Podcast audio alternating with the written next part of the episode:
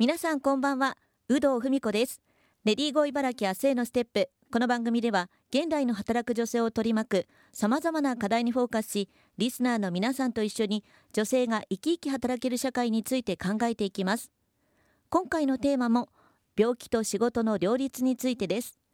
ゲストは株式会社ワークライフバランス地方創生チーム兼広報の宮山蘭子さんをお迎えして3週にわたりお話を伺っていきます。先週1週目は病気との向き合い方についてお伺いしました。2週目は病気と仕事の両立についてお伺いしていきます。宮山さん今週もどうぞよろしくお願いします。はいよろしくお願いいたします。あの1週目で実際転職された2019年に乳がんがまあ発覚してその病気と仕事の両立を経験されたということなんですけどもこの病気と仕事の両立でこう一番大変だったことっていうのはどんなことですか？はい、ありがとうございます。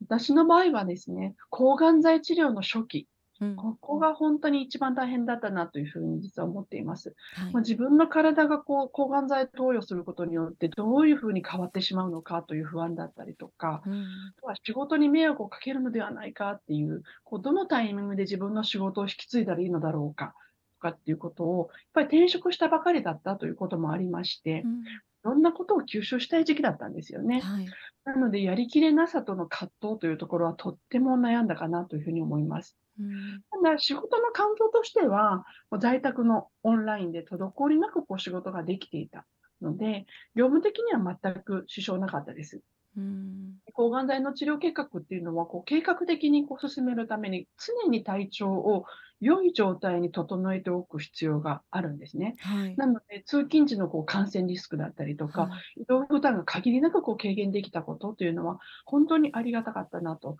思います。そしてやっぱりこうこの場だったら、何を言っても否定されないとか、責められない、安心してこう相談できるような、繰り返しになるんですけれども、心理的安全性の高い職場だったということ、これが本当にこう抗がん剤治療中も体調を見ながらバランスよく働き続けることができたかなというふうに思ってます。うんなんかあのよく皆さん抗がん剤治療っていうとこうドラマの中とかのかなりこう辛そうなイメージがこう記憶にあるから、はい、実際働き続けられるのかっていう不安はありますよね。そうですね。抗がん剤の副作用も本当にあの人それぞれなんですけれども、ま、確かに本当にもう爪の色が変わったりとか、もう本当に体調がもうね寝てないと、えっと、体調がもうずっとおかしいとかですね。うん。あの、千差万別ではあるんですけれども、えっと、その体調を考慮しながら、自分のパフォーマンスを、あ、出せる仕事を継続できるかっていうのは、本当にあの難しさもありますし、あの周囲からの理解が得られないと、まあ、なかなか実現は難しいのかなというふうに思います。うん。改めてね働く環境っていうのは大切だなと思いますけども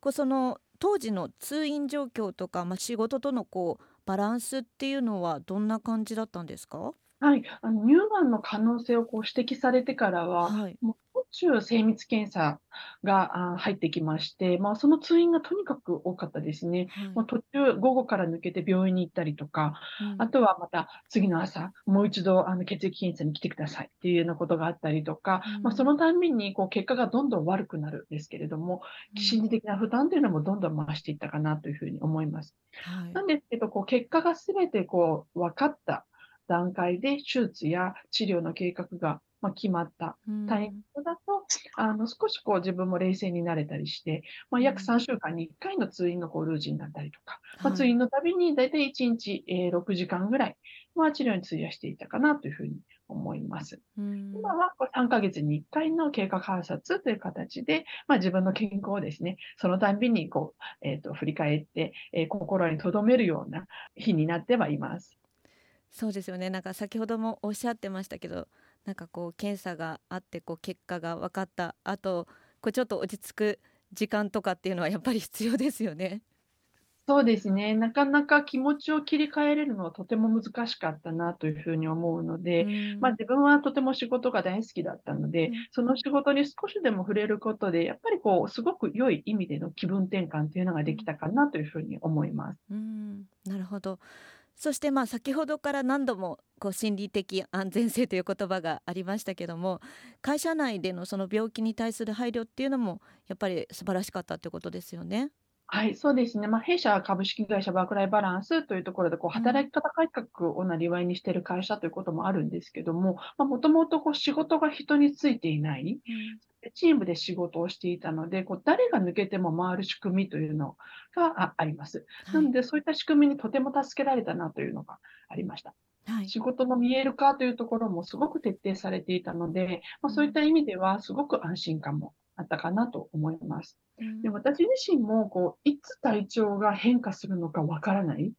っていう不安も抱えていたので、もう常に仕事をこうスムーズに引き継げるように、こうより意識を持っておこうということは心がけていたので、まあ、その分、よりチームの力が強くなっていったのかなという気も個人的にはしているところです。あの以前お話をお伺いした際にこう、はい、ワークライフバランスさんではこう俗人化をね仕事がしていないということで、まあ、宮山さんがたとえこう急に休んでも他の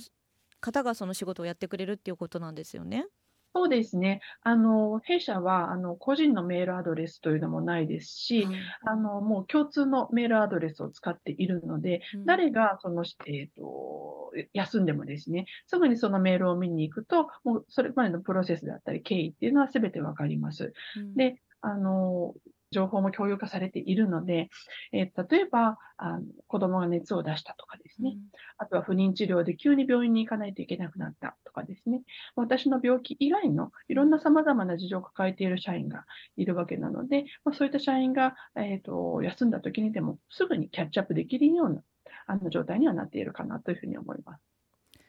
改めて素晴らしい会社だなと思いますけどもあの先ほどこう同僚の方とか一緒にまあね働いている方のこう支えなんかもあるという話でしたけどこういうのがこう励みになったとか何かそういったものはありますか？はい、ありがとうございます。はい、とても大変あの貴重なあの点だなというふうに思っていて、うん、これ本当に助かったんですけれども、はい、長い長いこう闘病生活乗り切れたのはまさにこう同僚からの温かい支えがあったからこそなんですね。うん、まあ、弊社は実はこう朝の始業時に1日の予定と時間をセットで15分ごとに登録する朝メール .com というツールを実は全社員が使ってまして、はい、その朝メールの中にコメント機能というのがあるんですね。で、そのコメント機能の中に、私がこう治療に行く日は、今日は抗がん剤治療に行ってきますっていうふうにこうコメントはい、でそうすると、たくさんの励ましのメッセージをもらってました。まあ、それがこう病院に着く頃にはですね、はい、あの本当たくさんのフラッシュのようにあのいろんなメッセージをいただくので、もうすごく勇気づけられていたかなというふうに思います。うん。あのねえっと宮山さんと打ち合わせした時にこう実際にオフィスには他のこう宮山さん以外の社員の方はいないっていう状態だったんですけどそれでもやっぱりチャットの中で皆さんつながってるってことなんですよね？そうですね。弊社はチャットツールを使っているんですけれども、常にこう、えっ、ー、と、オンラインで会議をしたりとか、えっ、ー、と、チャットも、あの、本当に身近にいるような会話を行っておりますので、うん、えっ、ー、と、在宅でオンラインでそれぞれ働いていますけれども、あの、孤立したというような感覚はほぼないに等しいと思います。うんそしてまあそのチャットのメッセージが、まあ、実際宮山さんの心にこう響いて勇気にもなったってことですよね。はい、はい、そうですね。やはり同僚からの理解、同僚からからの承認、そして同僚からの励ましっていうのは、うん、もう治療を続ける上では本当にあの欠かせないものだったなというふうに思ってまして、今でも本当に心から感謝しているところです。うんまあね、その病気に対することじゃなくて日々こうそうやってチャットワークを通して、まあ、同僚ともこうメッセージのやり取りもできてるっていうそういうなんか人間関係も素敵だなと思いました。今週2週目は株式会社ワークライフバランス地方創生チーム兼広報の宮山蘭子さんに病気と仕事の両立についてお伺いしました。来週は女性が働きやすい会社社会についてお伺いしていきます。宮山さん来週もどうぞよろしくお願いします。ありがとうございました。